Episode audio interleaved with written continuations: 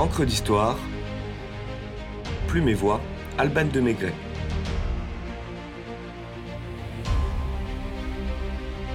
Coquetterie et galanterie du gant.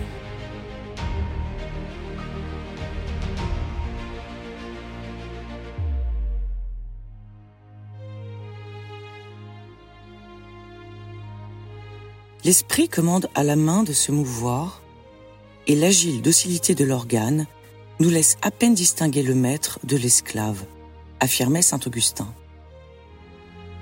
Instrument par excellence des facultés humaines, les mains peuvent aussi bien construire que détruire, donner que voler, bénir qu'anéantir, caresser que brutaliser, protéger que persécuter, saluer que congédier. Parce qu'elles lui sont si précieuses, depuis les origines, l'homme ne cesse de préserver ses mains des intempéries, mais aussi de l'hostilité de la nature ou du labeur. Au IVe siècle avant Jésus-Christ, Xénophon rapporte avec mépris les enveloppes à doigts qu'utilisaient les Perses pour se protéger du froid. Et Homère, dans l'Odyssée, décrit Laërte, ancien roi d'Ithaque, grossièrement ganté dans son jardin. Je cite Ulysse, dans l'enclos, ne trouva que son père, bêchant au pied d'un arbre. Or, le vieillard n'avait qu'une robe sordide, noircie et rapiécée. Une peau recousue, nouée à ses mollets et lui servant de guêtre, le garret des épines et des gants à ses mains le protégeaient des ronces. Sur la tête, il avait pour se garer du froid sa toque en peau de chèvre. Perçu alors comme un accessoire grossier, le gant trouve rapidement sa place dans les hautes sphères de la société féodale, en dépassant sa fonction protectrice. Il se double d'une dimension symbolique et adopte un cérémonial bien à lui. Des manants aux puissants, coquetterie et galanterie du gant. Dès les premiers temps du christianisme, le gant devient une composante rituelle du sacre des rois, mais aussi un accessoire de l'habit liturgique. Les prélats portent des gants blancs pour rappeler la pureté divine, mais également pour éviter le contact avec la matière impure. Lors du couronnement d'un roi, l'archevêque remet au souverain une paire de gants bénis, lui déléguant ainsi son domaine, marque de la loyauté de ses sujets. Attribut royal, le gant entre dans les régalias au même titre que le sceptre ou la couronne.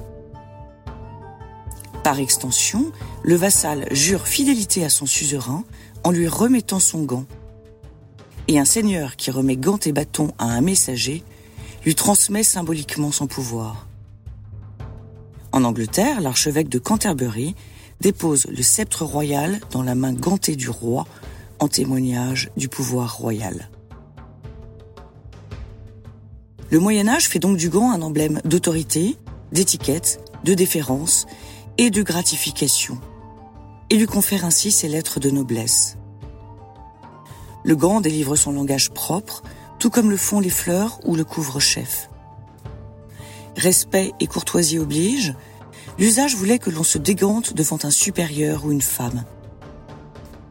Les juges royaux doivent ôter leurs gants pendant l'exercice de leurs fonctions, et plus tard, il est de mise de pénétrer main nue dans les écuries de Versailles. Les chevaliers en armure portent des gantelets, lourds gants en métal. Jeter le gant à celui qui l'a insulté revient à défier son adversaire au combat, qui doit, selon l'expression consacrée, relever le gant et accepter le duel dans un geste solennel. Ou encore passer pour un lâche, le tout sans prendre de gants. Dès la fin du 8e siècle, Charlemagne donne un droit de chasse illimité à l'une des abbayes de l'Empire, ainsi que l'autorisation pour les moines de fabriquer des gants avec les peaux des animaux tués. Jacques Savary des Brulons, dans Dictionnaire universel de commerce, d'histoire naturelle et des arts et métiers, datant du XVIIIe siècle, explique. Les maîtres gantiers de Paris forment une communauté assez considérable dont les anciens statuts remontent jusqu'en 1190 et ont été depuis confirmés en 1357 par le roi Jean II le Bon. À la fin du Moyen Âge, les femmes adoptent cet accessoire jusqu'alors exclusivement masculin et viril, pour en faire un objet raffiné de leur toilette. Isabeau de Bavière, femme du roi Charles VI, aurait usé 35 paires de gants brodés tout autour.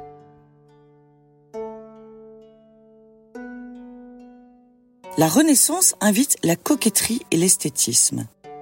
Mais les nobles supportaient mal l'odeur des gants tannés et colorés à l'urine. Et on les comprend bien.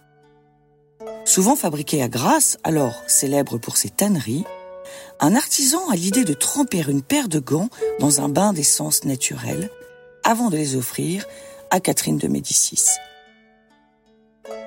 C'est cette anecdote qui a provoqué la future conversion de la ville de Grasse au parfum et l'engouement féminin pour les gants. Catherine de Médicis en offre généreusement aux dames de la cour et sa fille Élisabeth lance la mode des gants richement brodés et sertis de pierres précieuses. Véritables joyaux, les gants ont trouvé leur place dans toutes les inventions de la coquetterie du XVIe siècle, comme le rappelle Honoré de Balzac dans L'Enfant maudit en 1836. Ils sont partout où règne faste et luxe. Sous le règne d'Henri III, les gantiers obtiennent le titre de maîtres et marchands gantiers parfumeurs. Le métier de gantier s'organise en effet peu à peu en corporation par différentes ordonnances royales et s'unit à un moment au métier de parfumeur. Georges Courteline, dans Les femmes d'amis en 1888, écrira Je vivais d'elle, par elle. Pour elle, j'aurais déjeuné de ses sourires et dîné de l'odeur de ses gants. Le gant ne tombe pas avec la monarchie, mais gagne en sobriété. Au XIXe siècle, il est inconcevable pour un élégant de sortir sans ses gants. Alphonse Carr, en 1841, résume Il n'y a plus que deux classes d'hommes en France. Ceux qui portent des gants jaunes et ceux qui n'en portent pas. Quand on dit d'un homme qu'il porte des gants jaunes, qu'on l'appelle un gant jaune, c'est une manière concise de dire un homme comme il faut. C'est en effet tout ce qu'on exige pour qu'un homme soit réputé comme il faut. Pour un muscadin ou gant jaune, en effet, porter ces gants hérités du grand Brumel correspond à une certaine nostalgie des temps révolus. C'est aussi une manière d'affirmer sa distance par rapport à autrui et son désaccord avec la société. Le gant est pour lui un accessoire indispensable et hautement symbolique de sa main oisive, hautaine et élégante. Beaucoup d'amis, beaucoup de gants, de peur de la gale, souligne Charles Baudelaire dans ses œuvres posthumes, prodiguant ainsi l'image du dandy narguant son voisin. Le gant a indéniablement un rôle social, et étonnamment c'est à cette époque que les domestiques parent leurs mains de gants blancs afin de ne pas montrer aux invités de leurs nobles employeurs leurs ongles abîmés par le travail manuel. Les traités de savoir-vivre de la fin du XIXe siècle régissent l'usage du gant. Le blanc est interdit le matin, mais obligatoire pour le mariage religieux. En toute autre occasion, les couleurs pastel sont recommandées.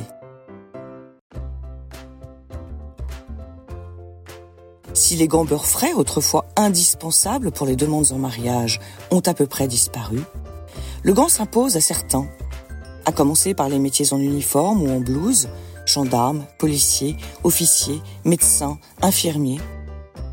Gants de motard, de boxeurs, de cavaliers ou d'hockeyeurs. Gants de golfeurs, d'escrimeurs, de communion, de coureurs automobiles, de coureurs tout court. Chacun porte sa paire de gants, sans oublier malgré tout le gant de toilette ou de crin pour l'hygiène et la douceur de la peau, ni celui du voleur qui camoufle ses empreintes. Gant arrogant ou élégant, intrigant ou brigand, extravagant fut un temps et même divagant, et tout simplement courant pour le commun des mortels dès les premiers froids hivernaux. En soie ou en lin, en fourrure ou en cuir, en chevreau ou en agneau, en laine ou en coton, en velours, au risque de cacher une main de fer. Élégante ou stupéfiante, classique ou fantaisiste, à chacun de choisir sa parure, pourvu qu'elle lui aille, cela va de soi, comme un gant.